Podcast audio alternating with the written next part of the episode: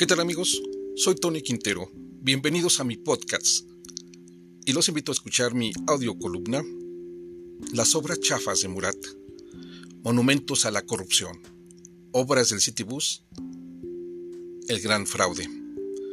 Pasar por el llamado periférico de la capital oaxaqueña y observar la pésima construcción del Citybus es darse cuenta que no hay visión. Pareciera que no hubiera colegios de arquitectos ni ingenieros en obra civil calificada, de buenos diseños en obra pública.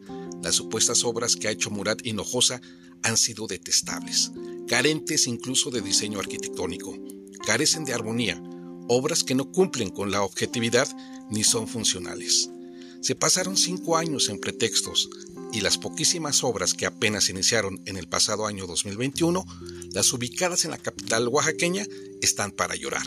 Los oaxaqueños no merecen obras pésimas y detestables pero era muy obvio la mala calidad de dichas obras, pues oportunamente fue denunciado por legisladores de la pasada 64 legislatura local, como César Morales Niño, que además también señaló la enorme corrupción y la contratación de empresas fantasma precisamente ahí, en la ejecución de la obra del llamado Citibus. También era obvio que no siendo oaxaqueños los primeros cuadros de funcionarios del gabinete muratista, particularmente el secretario de las Infraestructuras y Ordenamiento Territorial Sustentable, CINFRA, el mexiquense Javier Lascano Vargas no le importe entregar y construir obras bien hechas.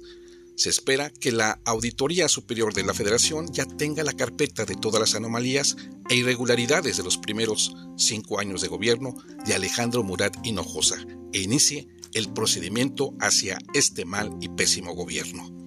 La obra del llamado Citibus es, como ya lo dijeron, un monumento a la corrupción. Los muratistas le encimaron millonarios recursos a una obra que no tenía forma desde el sexenio de Gabino Monteagudo, representando un gran fraude desde entonces. Alberto Vargas Varela, el principal ejecutor de dicha obra, sigue impune, paseándose como todo un virrey. ¿Y las acusaciones que pesan sobre él? ¿Qué va a pasar? ¿Los Murat se la van a perdonar o ya existe un pacto de impunidad sobre el Citibus? ¿Quiénes diseñan las obras públicas en Oaxaca? ¿Dónde están los arquitectos oaxaqueños que deberían transformar con su arquitectura los espacios en Oaxaca? Actualmente el diseño de obras públicas carece de todo, pues no existe ni siquiera el interés, no lo hay. No hay arquitectura, simplemente hay obras negras, grises, sin sentido, horribles y nulas, obras mal construidas, sin proyecto de nada, sin diseño urbano ni mobiliario. Es una pena que México tenga arquitectos de trayectoria internacional y que Oaxaca siga sumida en el abandono, incluso de una bella arquitectura en sus obras públicas. Son obras de gran corrupción que adornan a los gobiernos actuales.